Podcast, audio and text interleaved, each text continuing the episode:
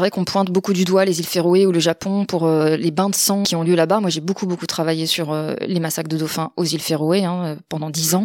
Et c'est vrai que c'est un, bain de sang innommable et que ça a absolument plus sa place. C'est injustifiable aujourd'hui en 2020. Mais en France, on en tue dix fois plus, de façon beaucoup plus sournoise, avec les engins de pêche. En fait, les dauphins qui s'échouent sur nos plages sont les lanceurs d'alerte de l'océan qui est à l'agonie. Et il est important que les gens comprennent d'une part qu'on a des dauphins en France, parce que quand on fait des expositions de cadavres de dauphins en centre-ville pour alerter l'opinion, on a souvent la réflexion qui se dit mais attendez, on n'a pas de dauphins en France.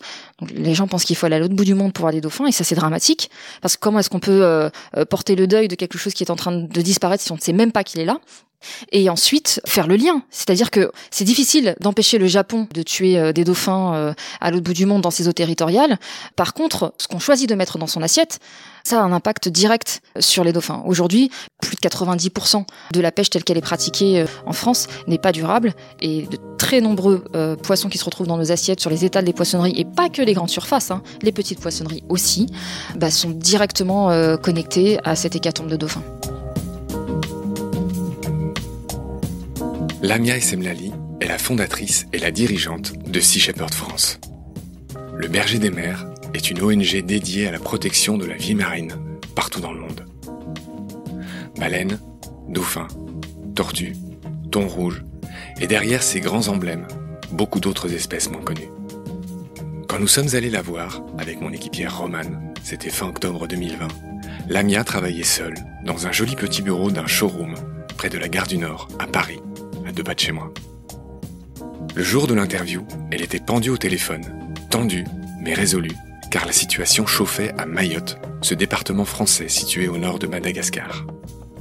Dans cette île, Sea Shepherd s'interpose entre les braconniers et les tortues marines, grandes victimes collatérales de la Covid.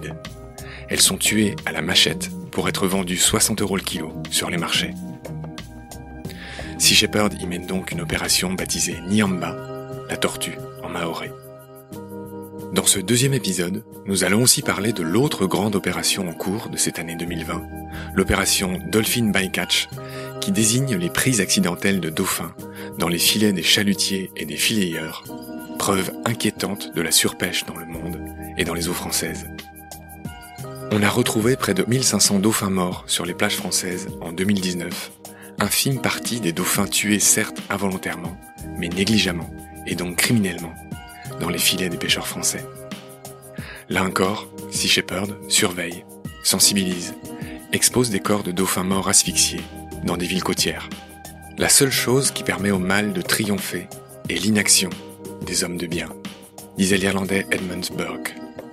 Je répète souvent cette phrase qui est au carrefour de mes pensées. Pour triompher, le mal n'a besoin que de l'inaction des gens de bien. Conversation au long cours avec Lamia et Semlali, épisode 2. C'est parti. Salut Lamia, merci de nous accueillir pour ce deuxième épisode suite et fin consacré à Sea Shepherd et tout ce que vous faites. Euh, la dernière fois, on a parlé de toi et on a parlé de Paul Watson qui vous étiez, euh, voilà, les grandes dates de vos vies respectives. Aujourd'hui, je voudrais qu'on parle des méthodes de Sea Shepherd, je voudrais qu'on parle de vos moyens, et puis je voudrais aussi qu'on parle des opérations en cours, et on fera ça euh, en fin d'émission. Du point de vue des méthodes, alors euh, tu vas compléter ce que je dis, mes méthodes sont ouvertement le sabordage, l'abordage, le sabordage et le sabotage, à base de mine ventouse, si j'ai bien lu. Ouais, alors ça c'est euh, des actions un peu anciennes. En fait, euh, je pense que on peut découper ça en deux, c'est-à-dire qu'il y a des méthodes qui sont sur la base de l'intervention, donc où on va intervenir soit en mettant hors d'état de nuire un navire illégal, soit en confisquant des filets de pêche, des engins de pêche illégaux. Soit ça va être des actions qui sont dans le cadre de lanceurs d'alerte, où là on va dénoncer, alerter l'opinion publique sur des pratiques qui sont légales, mais qui ne sont pas éthiques ou qui ne sont pas durables. Donc on se permet d'intervenir uniquement quand on est face à des actions illégales. On n'intervient pas quand c'est légal. Par contre, ça ne veut pas dire qu'il n'y a rien à dire et rien à faire. Donc c'est fini les mines ventouses euh, euh, bah, ça fait un petit moment qu'on n'a pas fait ça, effectivement. Par contre, mais on évolue aussi parce que, tu vois, on a permis l'arrestation de 54 navires de pêche illégaux en Afrique de l'Ouest en travaillant euh, main dans la main avec les autorités, avec les gardes-côtes, les ministères de la Défense et ministères de la Pêche, qui sont embarqués à bord de nos bateaux, donc avec des gardes armés et qui font les arrestations grâce aux moyens maritimes qu'on met à leur disposition, qui sont financés en totalité par Sea Shepherd et donc par monsieur et madame tout le monde qui nous aident à financer ces actions. Donc ça, c'est intéressant aussi. C'est un peu les pirates qui deviennent corsaires. Rappelle cette nuance. Alors bah, les pirates, c'est ceux qui interviennent contre un État. Pardonne-moi, je vais le dire parce que je vois pas ce à quoi je fais référence, mais, Ah, mais c'est pas grave pour aller plus vite. Un pirate, c'est celui qui travaille pour sa pomme. Et un corsaire, il est mandaté par le pays pour lequel... Voilà, c'est vrai. C'est effectivement une bonne définition. En fait, ce qu'il faut comprendre avec Sea Shepherd, c'est que pirate ou corsaire, on travaille toujours pour l'océan, au service de l'océan. Et si être corsaire nous permet de défendre l'océan, alors on est ravi de l'être. Si défendre l'océan, ça veut dire être pirate, alors on l'est aussi. L'océan est votre royaume, votre roi, celui qui inspire vos actions. Nous sommes au service de la vie marine, oui. L'opération à laquelle tu fais référence actuelle, c'est avec les pays africains. On a plusieurs opérations en fait, parce que chaque pays a une opération en particulier. Donc, euh, on a l'opération Albacore, l'opération Solastella, euh, donc avec le Gabon, le Libéria, la Gambie, euh, la Tanzanie, euh, le Bénin. Vous leur donnez des moyens pour qu'ils puissent patrouiller, surveiller leurs côtes. En fait, ce sont des pays qui ont la volonté politique de défendre leurs eaux territoriales du braconnage, de la pêche illégale, de la surpêche, mais qui n'ont pas les moyens maritimes de le faire. Donc, quand la volonté politique existe, on peut travailler en partenariat avec eux, mais on le fait aussi en Italie, par exemple. En, Italie, on travaille main dans la main avec la marine italienne. Donc, on, aide la marine italienne euh, à protéger la, la Méditerranée, notamment ben, là, c'est la mer Adriatique, euh, où on confisque des dispositifs de pêche illégaux et on travaille en collaboration avec la marine italienne. Malheureusement, en France, on n'en est pas du tout là, mais c'est pas de notre fait. C'est du fait que, au niveau politique, sur la scène politique en France, on est complètement diabolisé. Je pense que les politiques n'ont pas compris ce qu'est Sea Shepherd. Et on a des comités des pêches euh, qui nous savonnent activement la planche. Et donc voilà. Mais sinon, euh, il n'y a pas de raison que ça ne se fasse pas euh, en France, surtout que la France est la deuxième surface maritime au monde après les États-Unis. On est les seuls à être présents sur tous les océans de la planète. Et la France n'a ni la volonté politique, alors ça, on en est loin, ni les moyens de protéger efficacement ses eaux territoriales. Donc ce qui se passe en France, l'autre grosse opération en cours, c'est l'opération qui s'intitule euh, Dolphin Bycatch. Mhm. Et bycatch en anglais, ça veut dire prise accidentelle dans les filets. Je veux bien que tu développes euh, ce qui se passe, faire le constat de ce qui se passe. Rien qu'en France, on parle d'une estimation de 13 000 Oui, enfin, l'estimation moyenne pour 2019, euh, c'est euh, 11 300 dauphins, de dauphins tués sur la façade atlantique euh, française, morts noyés dans des filets de euh, pêche. morts asphyxiés dans les filets de pêche. Donc en fait, euh, on a aujourd'hui des espèces protégées, notamment les dauphins. En 2019, on en a retrouvé 1200 pour être précis. Alors, 1200, c'est ce qu'on retrouve sur les plages. Ça n'est pas ce qui est tué en mer. En fait, les scientifiques font des estimations avec des modélisations informatiques pour estimer le nombre de dauphins qui ont été tués parce que c'est une minorité qui termine sur les plages. Donc, euh, c'est la face euh, visible de l'iceberg. Donc, 1200, c'est ce qui a été retrouvé sur Oui. les plages. Et euh, 11 300, c'est l'estimation de tous ceux qui ont été tués dans les engins de pêche. Donc, aujourd'hui, on est dans une aberration. C'est-à-dire qu'on a des espèces protégées, mais on autorise des méthodes de pêche pas du tout sélectives en plein dans leur habitat. Et donc aujourd'hui, nous, on a plusieurs images de ça où on voit euh, des navires de pêche qui arrivent sur la zone. Il y a des dauphins partout qui sont en train de se nourrir. Et ben, ils posent leur filet en plein milieu. Et je parle de dizaines de kilomètres de filets. Donc voilà, on se retrouve avec euh, des dauphins qui se retrouvent pris dans les filets, qui meurent asphyxiés. Donc euh, c'est une mort extrêmement lente, extrêmement douloureuse, que les scientifiques appellent euh, le phénomène d'agonie en profondeur. Donc avec les vaisseaux sanguins des poumons qui explosent. Et c'est vrai qu'on pointe beaucoup du doigt les îles Féroé ou le Japon pour euh, les bains de sang qui ont lieu là-bas. Moi, j'ai beaucoup beaucoup travaillé sur euh, les massacres de dauphins aux îles Féroé hein, euh, pendant dix ans. Globicéphale. Les globicéphales, ouais, ou baleines pilotes. Mais ce sont des dauphins, ce sont pas des baleines. Oui. Et c'est vrai que c'est un, un bain de sang innommable et que ça a absolument plus sa place. C'est- C'est injustifiable euh, aujourd'hui en 2020. Mais euh, en France, on en tue dix fois plus, de façon beaucoup plus sournoise, avec les engins de pêche. En fait, les dauphins qui s'échouent sur nos plages sont les lanceurs d'alerte de l'océan qui est à l'agonie. Et il est important que les gens comprennent d'une part qu'on a des dauphins en France, parce que quand on fait des expositions de cadavres de dauphins en centre-ville pour alerter l'opinion, on a souvent la réflexion qui se dit mais attendez, on n'a pas de dauphins en France. Donc les gens pensent qu'il faut aller à l'autre bout du monde pour voir des dauphins et ça c'est dramatique parce que comment est-ce qu'on peut euh, euh, porter le deuil de quelque chose qui est en train de disparaître si on ne sait même pas qu'il est là? Et ensuite faire le lien, c'est-à-dire que c'est difficile d'empêcher le Japon de tuer euh, des dauphins euh, à l'autre bout du monde dans ses eaux territoriales. Par contre, ce qu'on choisit de mettre dans son assiette, ça a un impact direct sur les dauphins. Aujourd'hui, plus de 90% de la pêche telle qu'elle est pratiquée euh, en France n'est pas durable et de très nombreux poissons qui se retrouvent dans nos assiettes sur les étals des poissonneries et pas que les grandes surfaces, hein, les petites poissonneries aussi, bah, sont directement connectés à cette hécatombe de dauphins. Je voulais rajouter, je voulais être très factuel sur cette histoire de dauphins euh, en France dont on entend de plus en plus parler. Tu l'as dit, vous exposez des cadavres retrouvés sur les plages euh, au centre-ville pour sensibiliser les gens et je trouve que c'est une bonne idée effectivement. Euh, si les gens tu les bouges pas, ils bougent pas. C'est toute la philosophie de si j'ai permis. Pour être factuel, dans 9 cas sur 10, il s'agit de dauphins communs ou dauphins blancs et bleus. C'est pas les turciopes, c'est pas les. Non non, ouais, c'est pas les turciopes, c'est pas c'est pas flipper. Voilà, c'est des petits dauphins qui sont très beaux, avec des bandes de couleurs sur le corps, euh, voilà. Et je voulais aussi parler des méthodes, enfin, de pêche plus précisément. Il y a les marsouins aussi, hein, qui sont concernés un peu plus au nord, ouais. et qui sont victimes de la même façon. Les phoques aussi, on en parle beaucoup moins, mais il y a aussi beaucoup de phoques euh, qui meurent pris dans les dans les filets de pêche en France. Et puis sans doute d'autres cétacés parfois. Sans doute aussi des, baleines, si c'est plus rare. Euh, bon, c'est plus au large avec des filets beaucoup plus gros, hein, navires industriels. Hein. Là, pour le coup, c'est des bateaux bien plus gros. Et puis énormément euh, d'autres animaux qui euh, intéressent moins, mais beaucoup de requins, beaucoup de poissons qui sont pas ciblés euh, et, et, eux passent complètement inaperçus. Ouais. En gros, c'est l'œuvre des filayeurs et des chalutiers. Oui, les chalutiers. D'accord. Oui, en fait, euh, bon, les chalutiers sont responsables, effectivement, surtout les chalutiers qui pêchent en bœuf, c'est-à-dire qui pêchent par paire, parce que du coup, ils ont un filet en forme d'entonnoir qui est extrêmement grand. D'ailleurs, cette euh, méthode de pêche a été interdite en Angleterre, justement parce qu'ils sont responsables de beaucoup de captures de dauphins. En France, elle est encore autorisée, y compris dans le golfe de Gascogne, là où il y a des dauphins. Mais en fait, les chalutiers sont pas ceux qui tuent le plus de dauphins. C'est les filayeurs. Ce sont les filayeurs. Rappelle ce qu'est un filayeur. En fait, c'est des filets qui sont Posés. calés, posés. Parfois, ça peut être des filets qui sont traînés, mais souvent, c'est des filets qui sont posés, soit dans la colonne d'eau, soit sur le sol marin. Et en fait, le problème, c'est qu'ils sont des centaines. Et chacun peut poser 40, 50, 60 kilomètres de filets par jour. Voilà. Donc ce qui se passe, c'est que chaque pêcheur ou chaque bateau prend un ou deux dauphins par an, mais quand tu multiplies ça par les 400 fileyeurs qu'il y a dans le golfe de Gascogne, ça fait des nombres. C'est un peu plus nuancé que ça, c'est-à-dire je sais pas si euh, chacun en prend un euh, par an, Euh, il y en a qui en prennent beaucoup plus. Là, on en a filmé un qui en a pris 5 en 24 heures. Ça dépend aussi euh, des zones de pêche, ça dépend des pratiques, euh, ça dépend de la taille du filet, ça dépend de beaucoup de choses. Donc euh, il y en a qui sont plus meurtriers que d'autres. Le problème c'est que comme il y a une opacité totale sur le secteur, que on ne leur impose pas d'observateurs, c'est à leur discrétion, ils décident si oui ou non ils veulent en prendre et euh, s'ils veulent en prendre, c'est eux qui choisissent où et quand. Ils refusent pour l'instant les caméras embarquées. Euh, nous, c'est ce qu'on demande. En Australie, c'est ce qui se passe. Hein. En Australie, il y a des caméras embarquées sur les bateaux qui filment ce qui sort des filets. Et on a une très bonne visibilité de l'impact de chaque navire de pêche. Et s'il y a euh, trop de captures accidentelles entre Voilà. guillemets, alors je suis pas du tout d'accord sur le terme accidentel d'ailleurs, euh, on pourra revenir là-dessus, mais nous c'est quelque chose qu'on va challenger au niveau juridique. Tu dis quoi à la place?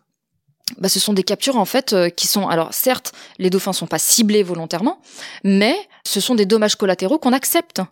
Puisque à partir du moment où on sait qu'on pose les filets en plein milieu, on sait qu'on va en capturer ou qu'il y a de grandes chances d'en capturer, on sait qu'on les tue par milliers et on continue, euh, c'est qu'en gros on sacrifie les dauphins au secteur de la pêche, on peut plus qualifier ça d'accident. Un accident c'est quelque chose qui est rare, qui est imprévisible et qui reste anecdotique. Euh, là on est dans quelque chose de structurel et de récurrent et d'évitable puisqu'on sait ce qu'il faut faire pour éviter. Apparemment, c'est pas si facile. L'essai, euh, je crois, qui était conduit par l'Ifremer n'a pas donné de résultats satisfaisants. C'est-à-dire? Bah, de faire des filets qui permettent aux dauphins de s'échapper. euh, Non, mais en fait, euh, c'est comme les pingers, ça, c'est comme les répulsifs acoustiques. On nous dit, bon, ben voilà, on va mettre des répulsifs acoustiques, ça va permettre de continuer à pêcher de la même façon. En fait, il faut réduire l'effort de pêche.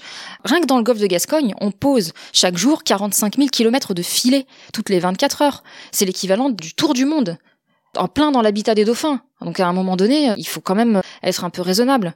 Donc on peut pas contourner le fait qu'il faut qu'on pêche moins. Il faut qu'on pêche mieux, c'est-à-dire de façon beaucoup plus sélective, et qu'on pêche moins. Voilà. Donc euh, oui, le résultat de l'Ifremer, euh, je compte pas sur l'Ifremer pour sauver les dauphins. D'accord. On pourrait faire une émission entière sur les dauphins. Euh, Bon, là, tu es pressé, donc j'aimerais parler de l'autre opération en cours qui concerne cette fois les tortues à Mayotte. Comment s'appelle cette opération? Résume-nous ce qui se passe. Vous en êtes où là? Alors c'est l'opération Nyamba. Nyamba, ça veut dire tortue en maorais. Donc euh, Mayotte, qui est le plus jeune département français, sur lequel euh, les tortues, qui sont une espèce protégée, sont tuées à la machette parce qu'elles viennent sur les plages de Mayotte pour pondre. Et donc euh, il y a un trafic en fait, euh, un marché noir de viande de tortue à Mayotte où la viande se vend 60 euros le kilo. Ce qu'il faut bien comprendre, c'est qu'il s'agit absolument pas euh, de braconnage de subsistance. Hein. Ce serait pas acceptable pour autant. Il y a même pas cette circonstance-là. Hein. Vraiment, là c'est c'est l'appât du gain qui motive euh, ceux qui font ça et des gens qui sont attachés euh, à certaines traditions puisque euh, par le passé il était légal de consommer de la viande de tortue à Mayotte. Mais comme il était légal de consommer du dauphin jusque dans les années 70 le dauphin n'était pas une espèce protégée en France en métropole donc voilà. Donc les choses évoluent Il y en a certains qui ne veulent pas euh, évoluer. Un marché noir s'est instauré et à côté de ça, euh, la France ne met absolument pas les moyens en place pour protéger euh, cette espèce. D'ailleurs, on a attaqué la France au tribunal administratif pour carence sur la protection des dauphins, puisque la France a des responsabilités et des devoirs, même au niveau européen, pour protéger les espèces menacées. Elle n'est pas du tout à la hauteur et on va attaquer la France pour carence sur la protection des tortues à Mayotte. Ce que je trouve assez triste, c'est de voir que quand une tortue marine vient euh, pondre dans le Var, dans le sud de la France, on a droit à un communiqué de presse, une voiture ministérielle. Un sujet de France 3. Ah bah ça devient tout de suite euh, un phénomène. Et à côté de ça, on les laisse se faire tuer par centaines dans un autre département français, euh, sans que ça émeuve qui que ce soit. Donc je trouve ça dramatique. Rien à ajouter. Euh, un mot sur les holoturies ou c'est fini ça? Oui, c'est fini. C'est une campagne qu'on a faite euh, au Galapagos parce qu'il y a un gros marché noir de concombres de mer euh, vendu sur le marché chinois en tant qu'aphrodisiaque. Et donc voilà, beaucoup beaucoup de braconnage sur cette espèce-là. Donc on a fait une campagne qui a eu moins de retentissement que les campagnes qu'on peut faire sur les baleines. C'est comme ça. Il y a des espèces plus charismatiques que d'autres, mais elles n'en sont pas moins importantes. Un mot sur le Covid. Vous avez été empêché de mener vos actions à cause du Covid. Les bateaux sont restés à quai, j'imagine. Oui, on a eu beaucoup de retard, des bateaux maintenus à quai. Ceux qui devaient partir en Afrique n'ont pas pu y aller euh, en temps et en heure, donc euh, on a eu plus de deux mois de retard. Pour les tortues à Mayotte, ça a été catastrophique parce que il y a eu une explosion du braconnage euh, justement parce qu'il n'y avait plus personne, et donc le tribut à payer a été assez élevé pour la vie marine, donc c'est très frustrant. On a fait le tour des opérations en cours avec les dauphins et Nyamba. Ah, pour la France, oui. Après, euh, il y a beaucoup de campagnes euh, au niveau international. Euh, on est très présent en Afrique, en Amérique du Sud, donc en Italie aussi. On fait des choses. Voilà, il y a quand même pas mal de missions en cours. L'opération Blue Rage qui concerne le thon rouge est toujours en cours ou pas? Non, on la fait plus, mais on compte bien la recommencer justement parce qu'on avait besoin d'un navire pour la Méditerranée. Et l'année prochaine, on devrait réussir à acquérir un nouveau navire qui sera dédié à la protection de la Méditerranée et du coup on pourra euh, de nouveau relancer cette campagne pour la protection du thon rouge. Ok. J'avais promis qu'on parlerait un peu de vos moyens. Tu as dit tout à l'heure que vous aviez une dizaine de bateaux en France ou euh, en Non, à l'international. 10 bateaux à l'international, mais oui, tu parles des, gros bateaux. oui, oui, je parle de, des, gros bateaux. D'accord, ok. J'en ai noté quelques-uns euh, que j'ai trouvé intéressants. Mis à part l'historique Sea Shepherd qui fut le premier que Paul Watson a, comment dire, fait acheter en 78, on l'a vu dans le premier épisode. Qu'il a sabordé d'ailleurs, hein, pour la petite histoire. Je connais pas l'histoire, vas-y. Il a coulé ce bateau. Parce qu'en fait, le Sierra, donc, est le premier baleinier qui l'a coulé. Le propriétaire qui a été retrouvé, même si le Sierra était un navire illégal, le juge qui a été euh, acheté a décidé euh, de donner. Le juge de quel pays? Euh, Portugais. C'était au Portugal. A décidé de donner le Sea Shepherd en dédommagement à l'entreprise baleinière en question. Et donc, plutôt que de le voir transformé en baleinier, il s'est introduit à bord euh, avec euh, avec un de ses comparses et ils l'ont coulé, ils l'ont sabordé, ils l'ont coulé. Mm. On dirait un film, c'est incroyable. Il y a un film qui est en préparation d'ailleurs sur la vie de Paul et cet épisode est dedans. D'accord, il sortira quand le film? Le tournage devrait commencer en 2021. C'est un film qui est coproduit par Jacques Perrin et pour lequel je travaille aussi à l'écriture du scénario puisque je connais très très bien l'histoire. Promets-moi que ce sera pas Depardieu qui va interpréter euh, Paul Watson. Ah non, en fait, ça se passe dans les années 70, donc Paul avait 27 ans. cool, je suis rassuré. on va continuer sur les bateaux. Oui. Si tu veux bien. Euh, il y a un autre bateau qui m'a marqué, c'est, je sais pas comment on prononce, Lady Gilles. Lady Gilles. Lady Gilles, euh, qui est un trimaran de forme euh, totalement futuriste. Je sais pas d'où il sort celui-là, qui, qui roulait entre guillemets, qui, qui était propulsé au biocarburant, et lui aussi a été fendu en deux par mm. un impact volontaire de baleiniers. Du Shonan Maru 2, donc c'est un harponneur de la flotte baleinière japonaise en Antarctique. C'est pas un bateau qui appartenait à Sea Shepherd, c'est un bateau qui appartenait à, à Gilles, enfin à Pete Bethune en fait, le capitaine en question il faisait partie de la campagne de Sea Shepherd. Il a été, euh, comment dire, euh, éproné. et euh, coupé en deux par le baleinier en question. Et à l'époque, il y a eu des câbles de WikiLeaks qui sont sortis qui ont montré des conversations entre le premier ministre japonais et le premier ministre australien, parce que ça s'est passé en eau australienne, Antarctique australienne, disait au Japon que le Japon sortirait blanchi de toute enquête sur la collision. D'accord. Et d'ailleurs, il a eu raison, puisque ils ont eu à répondre de rien. Ok, no comment. Je continue les bateaux. J'ai appris qu'il existait un bateau euh, Brigitte Bardot, le MV Brigitte Bardot. Il est toujours à flot celui-là? Alors c'est un bateau qu'on est en train de vendre parce qu'on a besoin d'un bateau euh, plus solide et plus gros euh, pour faire des campagnes, mais c'est un navire furtif qui nous permettait jusqu'à présent de faire surtout du repérage, mais qui est pas très adapté aux campagnes qu'on veut mener à l'avenir. Donc c'est un bateau qu'on va vendre. Ok, voilà, c'était pour le clin d'œil, un, un, bateau Brigitte Bardot. Il y a aussi un M.Y. Sam Simon. Et Sam Simon, c'est un des créateurs des Simpsons. Oui. Il est mort d'un cancer et juste avant de mourir, il a tenu à donner une partie de sa fortune à Sea Shepherd. Tu me confirmes cette anecdote? Euh, Non, en fait, la fondation Sam Simon n'a rien donné à Sea Shepherd. Par contre, Sam Simon, effectivement, de son vivant, euh, a financé le bateau. Par contre, euh, voilà, c'est à nous de financer son entretien, le carburant et, euh, et tout ce qui s'ensuit. Et effectivement, on l'a appelé Sam Simon euh, pour le remercier, un des créateurs des Simpsons, voilà, qui avait vu en fait des campagnes de Sea Shepherd à la télé et qui a eu envie de nous donner les moyens d'avoir plus de navires. Ok. Bon, il y a d'autres bateaux, je vais pas tous les dire. Euh, ce que j'ai relevé. Il y a le Martin Sheen aussi, hein, qui est en hommage à Martin Sheen, l'acteur euh, qui. Martin Sheen, Martin ouais. Sheen, oui. Qui pour le coup, euh, lui, est un vrai soutien de Sea Shepherd et un ami euh, proche de Paul de, de, très longue date. Je rappelle que si je me souviens bien, Martin Sheen, c'est l'acteur qui joue dans euh, Apocalypse. Non, non, c'est ah non, c'est le Ça, fils. c'est Charlie Sheen, son fils, mais son fils qui est un sympathisant aussi. Ouais. Mais euh, Martin Sheen, oui, il a fait énormément de, de films. Il a, il a, aussi beaucoup joué euh, le président des États-Unis. Il nous aide beaucoup et donc Paul lui a rendu hommage en appelant ce bateau Martin Sheen. Donc... Alors je, je revérifierai, mais c'est le mec d'Apocalypse Now alors, si c'est le père. Eh ben je sais pas, j'ai un doute, tu vois. non, non, mais c'est pas grave. Je, à mon sens, c'est euh, plutôt le fils qui est dans Apocalypse. On lance. Roman pour une petite vérif. Tout ça n'est pas important. Mais on est ravi de savoir que voilà, vous, vous avez ce genre de soutien. Apocalypse Now. Bon, Oui, mais Apocalypse Now, c'est qui? C'est le père ou le fils qui joue dedans? C'est le père. Ah, Martin. ah, c'est Martin, d'accord. Oui, Charlie, Ok. c'est Oui. non, c'est c'est parce que c'est le mec de ta génération, euh, Charlie, mais le mec de la mienne, c'est Martin, c'est Apocalypse Voilà, Now. voilà, ouais, je me suis Film de. Coppola sur le Vietnam. Bref. Excellent film en plus, mais, Mais bien euh, sûr. mais, mais tu vois, dans mon esprit, c'était le fils. Mais bon, Bon. voilà. Bon, c'est bien. Euh, je voulais quand même dire aussi que vous avez à votre disposition un hélico, c'est toujours le cas? Non. Ah, bah à une époque, il y en a eu un. Oui, il y en a eu un, il y en a plus. Il y en a Pourquoi? plus euh, parce que maintenant, en fait, euh, on se rend compte qu'avec les drones, ça fonctionne plutôt bien et c'est beaucoup moins cher. Alors j'allais y venir. Vous avez deux drones Osprey. Alors, euh, Osprey, c'est le balbuzard, je crois en anglais. C'est des gros drones. Hein. C'est pas le drone euh, de ton voisin euh, qui l'utilise le dimanche.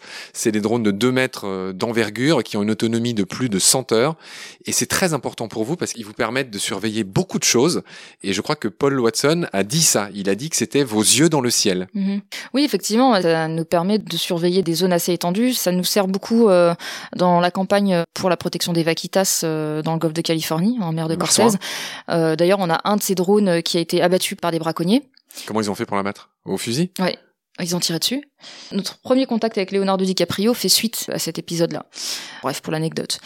Et puis voilà, donc moi j'aimerais bien qu'on en ait en France aussi, ça nous serait très utile, je pense. Ton appel, euh, j'espère, sera entendu. et il se trouve que Romane, euh, mon équipière, euh, est future opératrice de drone. Ah, c'est chouette. On en reparlera. Et, Ouais. et qui est ton admiratrice numéro un. hein. Je le glisse au passage. Je ne voulais pas que je le fasse, mais c'est fait.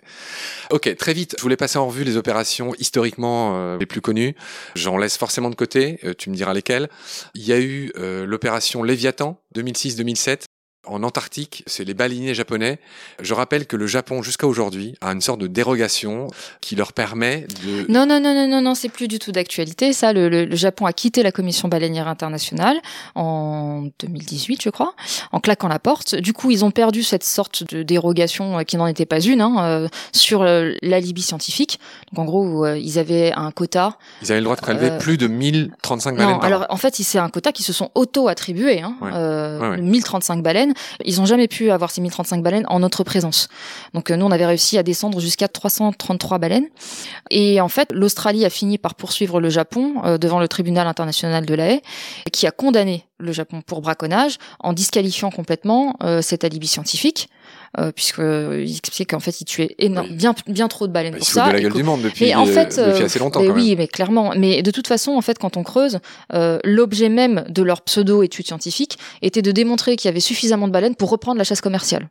Donc euh, voilà. En plus, en Oui, plus, leurs oui, études portent Oui. là-dessus. Oui, c'est- voilà, c'est ça. Il y a quelque chose de. Donc, Ouais. euh, donc nous, on est très contents qu'ils aient quitté la Commission baleinière internationale, mais c'est aussi euh, suite à pff, plus de 12 ans de pression euh, qu'on a pu faire euh, sur place. Et aujourd'hui, alors ils tuent encore des baleines malheureusement, mais ils sont cantonnés à leurs eaux territoriales. Euh, ils sont cantonnés. Heureusement. Voilà, enfin, c'est du coup, il y a un quota de 235 baleines, pareil, qui se sont auto-attribuées dans leurs eaux territoriales, mais ils n'ont plus le droit d'aller en Antarctique. C'est enfin un sanctuaire baleinier respecté. Ok, on est heureux de ça. Suite à l'opération Léviathan, qui est ce monstre biblique, hein, il y a eu l'opération Migalou. Et Migalou, c'est le nom d'une baleine blanche, si je me souviens bien. Mhm. Ça, c'était juste après, en 2007-2008. Pareil, hein, ça concernait pareil les baleines. Tout ça, c'est des campagnes antarctiques, ouais. Un mot, juste un mot sur l'opération qui concerne un poisson que je connais mal, qui s'appelle la légine. Icefish 1 et 2, c'est des opérations qu'on a menées en Antarctique, mais cette fois pas pour les baleines, mais pour un poisson des grands fonds qui s'appelle la légine australe. Qui ressemble à une grosse morue.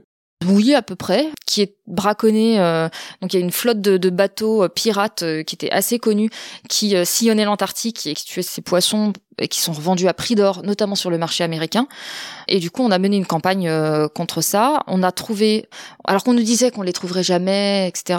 Le premier, donc le Thunder, qui était le plus connu d'entre eux, on l'a trouvé en huit jours. On a saisi 70 km de filets de pêche du Thunder et on l'a poursuivi pendant 110 jours depuis l'Antarctique en passant par le cap de Bonne-Espérance jusqu'au large de Sao Tomé, 110 jours de course-poursuite, au bout de laquelle le capitaine du Thunder a sabordé son propre navire pour euh, effacer les preuves. Donc nous, on a réussi à monter à bord du bateau, récupérer toutes les preuves, on a récupéré tous les membres d'équipage qui étaient dans les canots de sauvetage, et le capitaine et ses officiers ont été arrêtés. Et les membres d'équipage, eux, ont été renvoyés chez eux, c'était des Philippins pour l'essentiel. J'agrène vos autres combats qui sont tous intéressants et qui méritent d'être cités vite fait. 2010, je faisais référence tout à l'heure, c'est l'opération Blue Rage qui concerne le thon rouge. Ouais, alors c'est une campagne que j'ai menée. On a libéré 800 euh, thons rouges en eau libyenne, donc 800 thons rouges qui avaient été braconnés, qui étaient à destination d'une ferme d'engraissement à Malte. Bah, on a mis des plongeurs à l'eau euh, qui ont coupé les filets, qui ont libéré les thons. Euh, donc, Combien à peu près? À peu près 800. Des gros thons de plus de 2 mètres Ah oui, oui, des gros bébés, oui. Qui sont partis euh, comme des chevaux de course. C'était un très, très, très grand moment pour, euh, pour toute l'équipe. On a des photos. Et ensuite, on a eu un procès, puisque la ferme d'engraissement maltaise à qui les thons étaient destinés nous a poursuivis en justice en demandant des dommages et intérêts euh, pour le filet et pour la valeur marchande des thons. Qui devait être colossale. Euh, oui, qui était autour d'un million d'euros. Ils ont été déboutés puisqu'on a pu faire la démonstration que les thons a été braconnés et donc euh, ils ont même été condamnés à nous rembourser tous nos frais d'avocat. Ah, ça me fait plaisir. Je continue à citer les opérations. Il y a eu un grind stop Ferocious euh, Isles et qui concerne, tu, l'as, tu y as fait référence tout à l'heure. Ouais, bah, c'est encore une campagne que j'ai menée. Qui concerne les globicéphales des Féroé. Ouais, c'est ça. Alors euh, en 2014, donc on lance l'opération Grind Stop qui s'appelle, juste pour qu'on comprenne le nom de cette opération, cette chasse ancestrale s'appelle... Le Green d'Adrap, effectivement. Le Green d'Adrap, donc c'est le nom qu'on donne euh, au massacre des dauphins globicéphales. Euh, donc en 2014, on décide d'y aller et d'intervenir avec des petits bateaux qu'on fait fabriquer euh, très rapidement en France, en Bretagne. On monte une équipe et en quelques mois, on envoie tout ça sur place aux îles Féroé et on patrouille dans l'archipel. Et l'objectif, il est d'éloigner les dauphins loin des baies de chasse avant que les euh, Féringiens les trouvent. Ça a été une mission euh, extrêmement efficace puisque très très éprouvante parce que c'était vraiment des très longues patrouilles tous les jours dans des conditions pas faciles, mais très efficace puisque pour donner un ordre d'idée, sur la même période de l'année précédente, ils avaient tué 1333 euh, dauphins globicéphales et sur cette période-là où on a pu y être et on a pu sortir pas mal de dauphins, ils en ont tué 33. Chapeau. Malheureusement, on n'a plus le droit d'y retourner. Pour la petite anecdote quand même, le Danemark auxquels sont rattachées les îles Féroé mobilisent maintenant ses frégates militaires contre nos bateaux. Alors que le Danemark est signataire de toutes les conventions de protection des mammifères marins, il mobilise des moyens militaires pour empêcher nos équipes de protéger ces dauphins, alors que ce massacre serait interdit en eau danoise. Et donc là, il y a une, une vraie aberration, euh, une illégalité flagrante du Danemark. Le problème, c'est qu'il faudrait qu'un pays de l'Union européenne attaque le Danemark en justice là-dessus. Et là, clairement, les dauphins font pas le poids face aux relations diplomatiques et politiques. Rien à ajouter. Il y a aussi l'opération Solastella qui concerne la pêche dite INN, donc c'est la pêche non réglementée. Donc la pêche INN, c'est la pêche non déclarée, non réglementée. Pêche illégale. Donne-moi un chiffre, si tu en as, euh, pour qu'on ait une idée euh, de ce que cette pêche représente, en termes de pourcentage, par exemple. Alors, en Afrique de l'Ouest, l'Afrique de l'Ouest, c'est là où on est très présent sur ces missions-là, la pêche illégale atteint euh, jusqu'à 40%. 40% de la pêche, donc c'est colossal. Au niveau mondial, euh, la pêche illégale, euh, c'est plus d'un milliard d'euros. C'est énorme. Donc ça, c'est l'opération Solastella. Au Libéria, du coup. Au Libéria. Euh, est-ce qu'on a fait le tour des opérations très emblématiques? Il y en a beaucoup plus, mais oui, est-ce que tu voudrais en rajouter une dont on n'a pas parlé? Peut-être, pardonne-moi, du coup, ce que moi je voudrais rajouter, c'est que récemment, alors euh, je te parle, on est le 21 octobre, c'est ça? On est le 23 octobre, tu vois, je suis pas réveillé.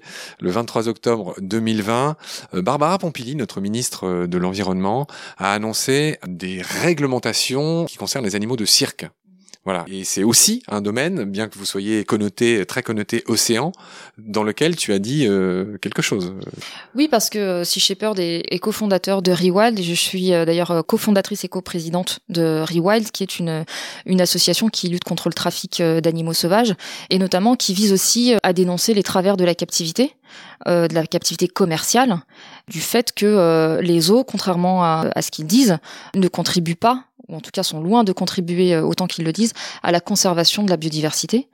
Euh, et Barbara Pompili effectivement a pris des mesures euh, qui vont dans le bon sens en souhaitant l'interdiction des animaux sauvages dans les cirques itinérants.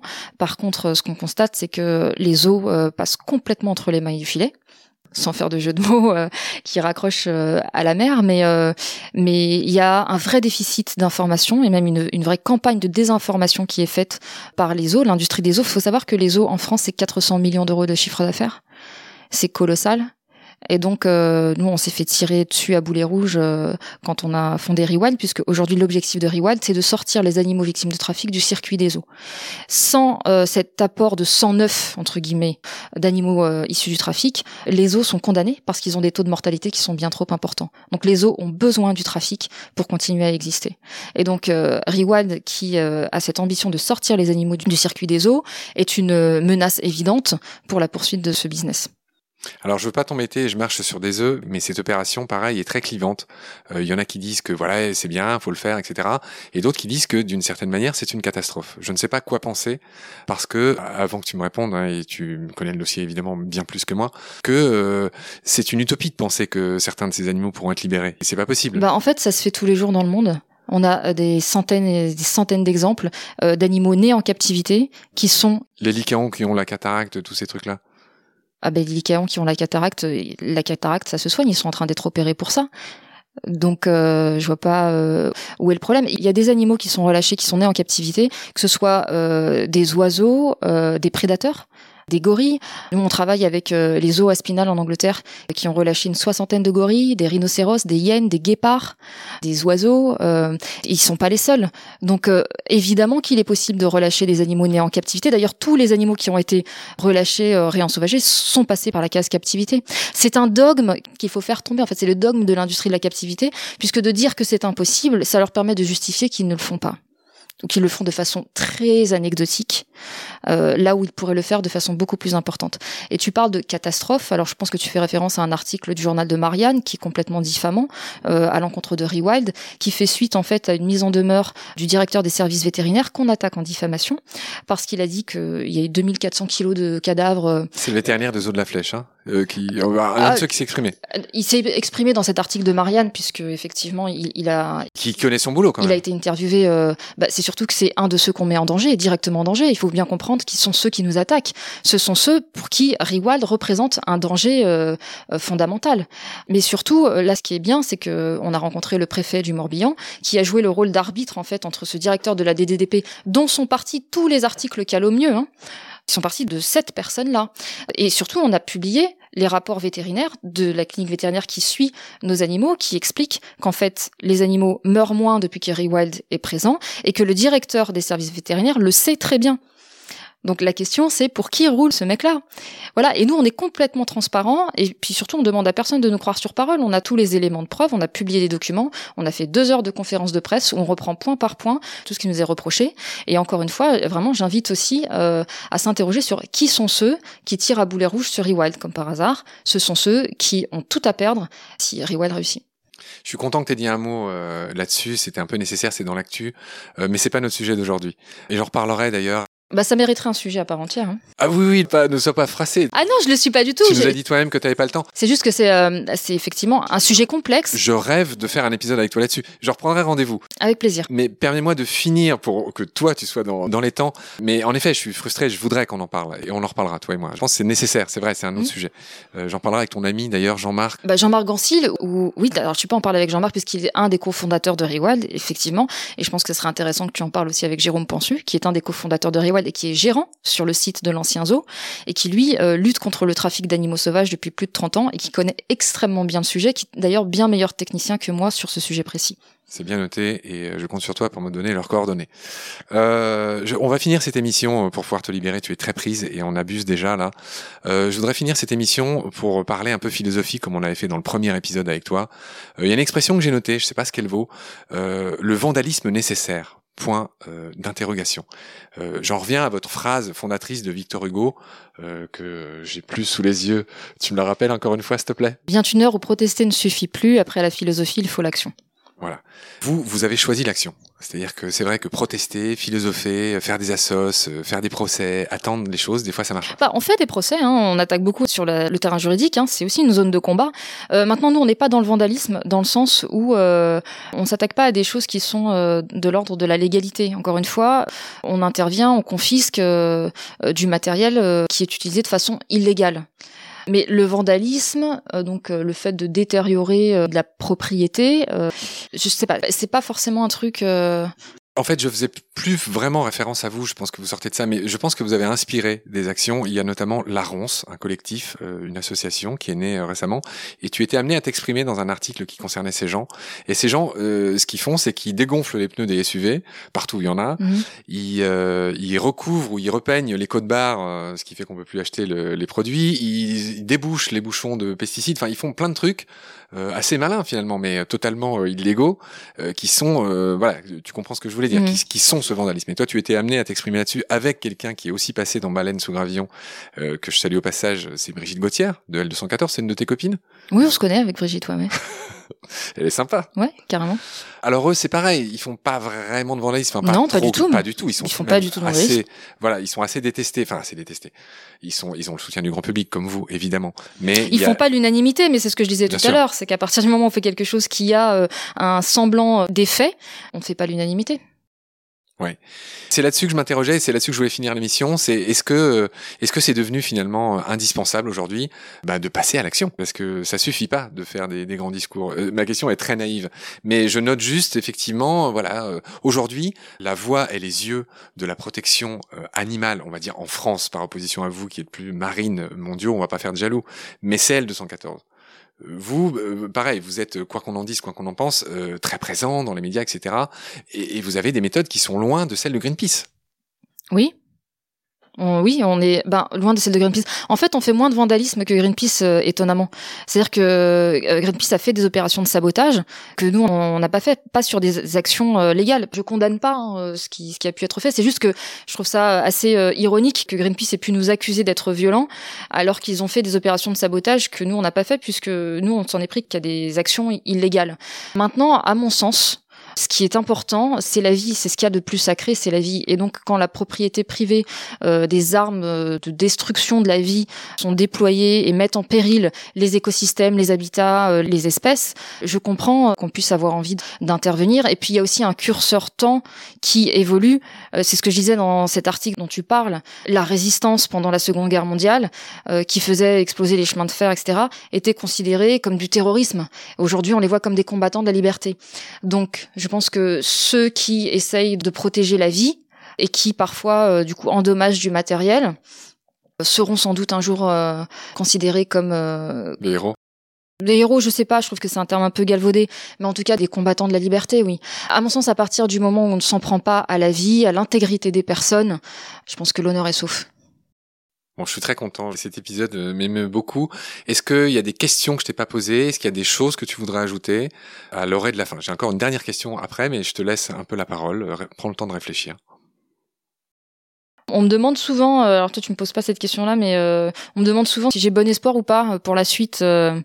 et en fait, ce que j'ai envie de répondre à ça, souvent, c'est que il faut surtout pas conditionner son engagement à son humeur ou à son optimisme ou à son pessimisme, parce que je pense que l'excès d'optimisme, comme l'excès de pessimisme, peuvent être des prétextes à l'inaction. Et au final, moi, quand je me lève le matin, je me dis pas est-ce qu'on va réussir à sauver le monde ou pas? Parce que sinon franchement il y a des matins où je dis mais non en fait ça sert à rien quoi. Tellement ça va vite la détérioration va vite. Et puis après il y a d'autres matins où euh, voilà on a réussi à sauver euh, des choses on a fait des avancées et du coup là ça rebooste. Mais donc je pense qu'il faut surtout pas euh, être tributaire de ça. Le moteur en fait c'est de faire ce qu'on pense qui est juste d'être sur une voie qui nous correspond c'est-à-dire ne pas être dans la dissonance cognitive. Je pense qu'il y a énormément de gens qui sont dans la dissonance cognitive qui vivent dans cette dissonance cognitive. Rappelle ce que c'est en deux mots. Ah bah c'est d'avoir des actions qui sont pas du tout en adéquation avec ses convictions. Je pense qu'on est rare à vouloir euh, détruire le monde ou en faire un lieu plus moche ou détruire la vie. Je pense que la plupart des gens qui sont euh, normalement constitués ont pas envie d'être des facteurs de destruction. Ils ont... Mais c'est ce qu'on fait tous collectivement. C'est ce qu'on fait tous collectivement et individuellement. C'est important de s'interroger aussi sur ses choix. Le combat, il, il, se porte à la fois au niveau individuel et au niveau collectif. Clairement, je pense qu'il n'y a pas lieu de dissocier les deux. C'est très important. Mais surtout, euh, je pense que Enfin, pour boucler la chose, la motivation ultime, euh, elle est finalement euh, de se sentir à sa place et de faire tout ce qu'on peut. Et moi, je sais que ce qui me motive et me fait me lever le matin, c'est de me dire que un jour, parce que la vie est courte, notre passage sur cette planète est très court, je veux, quand je vais me retourner sur mon bref passage sur Terre, me dire que j'ai fait tout ce que j'ai pu. Voilà. Je ne veux pas avoir de regrets. Ça me suffit, en fait. La dernière chose dont je voulais parler pour clore cet épisode, c'était le drapeau de Sea Shepherd. Mhm. Je voulais qu'on le comprenne mieux. Il est euh, sur ta poitrine au moment où on se parle. Tu as une sorte de pull floqué avec les armoiries, je sais pas comment on dit, le fameux drapeau de Sea Shepherd qui est magnifique. C'est un drapeau qui a été créé par un artiste qui s'appelle Gert Vons, mhm.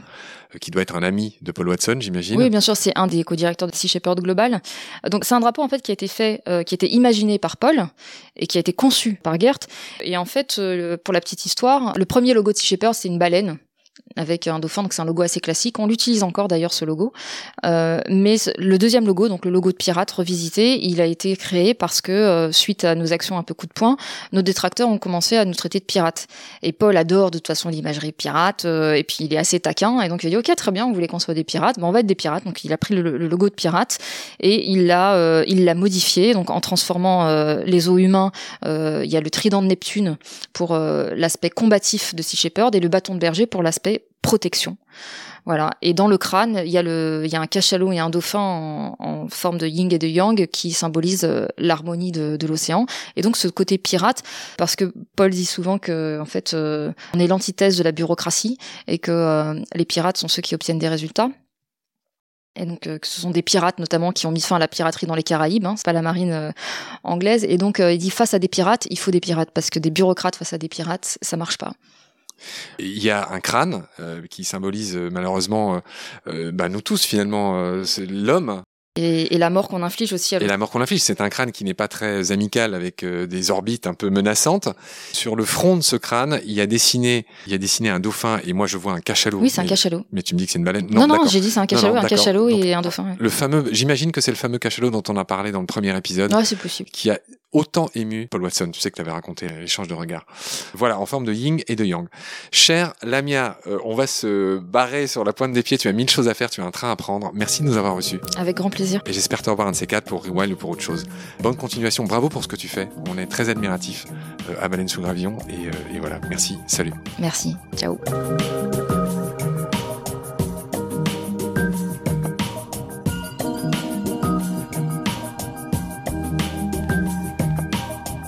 C'est la fin de cet épisode. Merci de l'avoir suivi. Merci de partager le lien de Baleine sous Gravillon et de vous abonner si vous avez aimé. Des étoiles et des commentaires sont les bienvenus si vous écoutez l'émission sur iPhone. Celles et ceux qui le souhaitent peuvent aussi nous aider en faisant un don sur le site Tipeee. Merci par avance. Vos critiques, conseils et suggestions sont aussi les bienvenus sur la page Facebook de Baleine sous Gravillon. Je remercie mes équipiers Roman Schaeffer et Jean Andrieux pour leur aide précieuse, ainsi que Félix Labande, l'auteur sud-africain de la chanson du générique. Je vous retrouve très vite pour un nouvel épisode. D'ici là, prenez soin de vous et de ce qu'il y a autour de vous. Merci, à bientôt.